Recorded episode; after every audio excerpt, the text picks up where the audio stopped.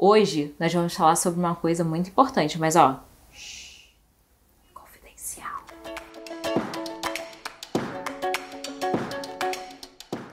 Olá, tradutores, tudo bem com vocês? Eu sou a Laila Compan, criadora do Tradutor Iniciante, sou tradutora profissional e tô aqui toda semana para dar uma dica para você que quer ser tradutor, para você que já está dando seus primeiros passos e quer se manter no mercado. Nós vamos falar hoje sobre confidencialidade.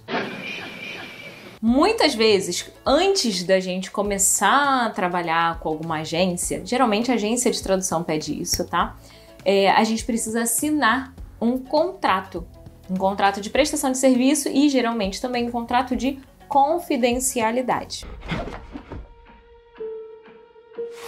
Como é que funciona isso? Primeiro você vai fazer um teste de tradução. Se você for aprovado nesse teste, para então você começar a receber arquivos, né, os trabalhos daquela agência, você tem que assinar esses contratos. Laila, mas eu posso assinar esses contratos? Bom, primeira coisa você vai ler o contrato. Você não vai sair assinando o contrato só porque a Laila disse que tem que assinar o contrato. É claro que se você não assinar, você não vai trabalhar para aquela agência. Mas é, não tem, não costuma ter nada demais nesses contratos. Todos os que eu já assinei até hoje eram coisas assim, para mim, óbvias, coerentes, né, que faziam todo sentido. Então eu assinei sem medo de ser feliz. Não tem letrinhas miúdas, não vi, é, como é que se fala? Pegadinhas. Ah, pegadinha no malandro! Coisas assim que pudessem me prejudicar. Óbvio que eu, né, também quando li, eu já estava analisando com esse olhar se teria alguma cláusula ali que de repente poderia me prejudicar como prestadora de serviço para aquela agência. O que acontece? É, algumas agências dão dois contratos, né? O de prestação de serviço e o de confidencialidade. Algumas empresas, nesse contrato de confidencialidade, inclusive, tem aquelas cláusulas de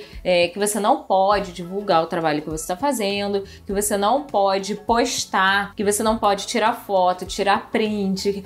Essas coisas, né, gente, que podem acontecer de vazar o material. Outra coisa também que eu já vi em contrato de confidencialidade era da agência falando que eu não poderia mencionar sequer que eu prestava serviços para aquela determinada agência X. Não tá lembrado não? Não, nunca nem vi. E o teu nome? Nunca nem vi. Por exemplo, no meu currículo eu não poderia informar, na parte lá de experiência, por exemplo, eu não poderia botar que eu presto serviço para agência tal. Eu não posso mencionar o nome deles. Não podia, né? Porque eu não trabalho mais com eles. Mas eu não poderia é, mencionar, tanto que eu não menciono até hoje. Quando dou esse exemplo, eu sequer menciono o nome deles. Porque eu não trabalho mais com eles, mas um dia eu assinei um contrato que dizia isso. Outra coisa também, isso não no contrato de confidencialidade, mas no de prestação de serviços, vem falando sobre a questão de pagamentos.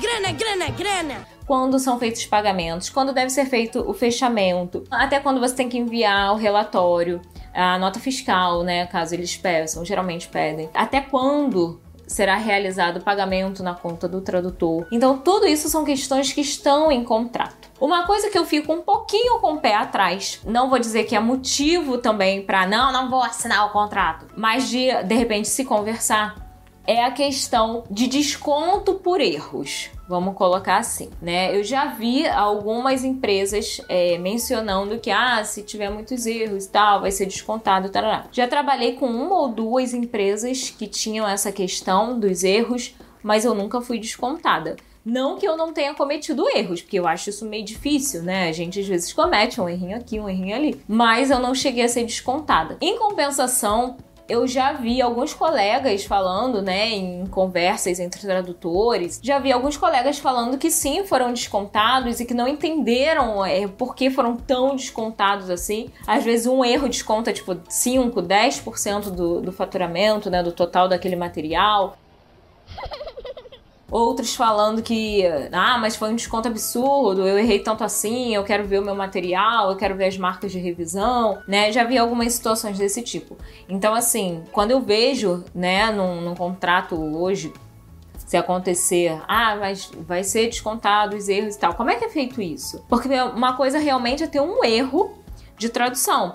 Outra coisa é ter uma preferência por termos, digamos assim. Às vezes a tradução está correta, mas o cliente tem preferência pelo termo tal. Se isso não for passado para você antecipadamente, não pode ser considerado um erro. Agora, se você recebe um glossário, né? Se você recebe material de apoio antes de começar o trabalho, aí você precisa realmente se atentar a esses detalhes. E aí, como a gente tem que assinar, né, esses montes de contratos, tanto de prestação de serviço quanto contrato de confidencialidade, a gente fica muito restrito com o material que a gente tem na mão. Tem alguns clientes que até liberam, depois que o material no caso de um audiovisual, por exemplo, tá na internet, tá no cinema, tá no streaming, tá no, na televisão, tá disponível e tem o seu nome no crédito, Beleza, pô, tá ali, tá todo mundo podendo ver. Então você até pode mencionar, né? Ah, olha, eu traduzi e tal, não sei o quê. A mesma coisa com livros, né? Ah, eu tô traduzindo um livro. Eu só posso mencionar depois que aquele livro estiver à venda. Ainda mais se ele tiver o seu nome ali na, na capa, eu acho meio difícil, né? Hoje em dia até um ou outro aparece, mas na contracapa geralmente tem o nome do tradutor. Então, assim, tem o seu nome, você pode divulgar. Agora, também já me deparei com situações em que eu fiz a tradução e meu nome não apareceu nos créditos.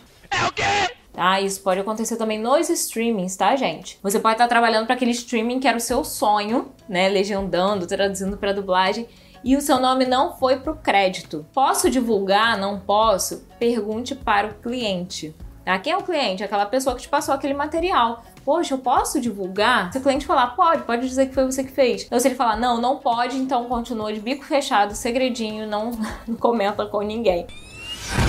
Então, daí a nossa dificuldade de conseguir montar um portfólio. E isso eu tô falando das áreas, né, que o material é publicado. Porque muitas vezes tem muitas áreas que o material não é publicado. Ou então que é, não aparece o seu nome. Por exemplo, você vai traduzir uma bula de remédio. Não vai ter o seu nome ali na bula do remédio, né? De repente, se você comprar o remédio, você lê, você vai reconhecer sua tradução. Não necessariamente é, você vai poder dizer, ai, olha aqui, é meu nome, na bula do remédio. Mas acontece, alguém tem que traduzir a bula do remédio, gente. Alguém tem que fazer esse trabalho também. Já pararam para pensar nisso?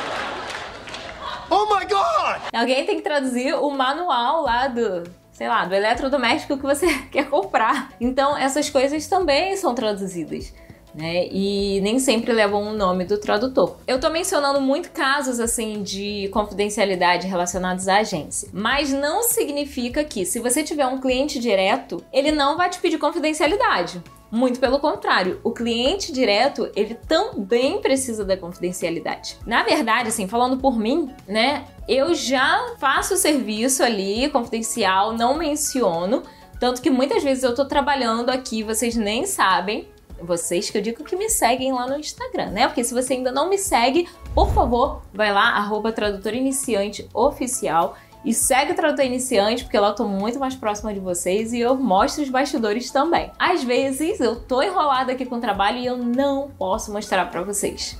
Às vezes eu até tiro foto do computador e borro a tela toda para ninguém ver o que, que eu tô fazendo, porque eu não posso mostrar. Inclusive, apesar de sempre comentar se chega um novo cliente direto, e eu tô explicando como é que eu trabalho e tal, eu sempre falo sobre a questão da confidencialidade. Porém, porém, já aconteceu um caso da gente receber um curso que era em espanhol até pra, pra gente. Queriam a legenda em espanhol, não era nem para traduzir, queriam a legenda em espanhol mesmo. Bitácora espacial. Me he despertado del hipersueño en un planeta extraño. Eles falaram assim: ah, tá, mas você assina um, um contrato de confidencialidade? Você tem um contrato de confidencialidade? E olha que eu já trabalhava para eles, tá?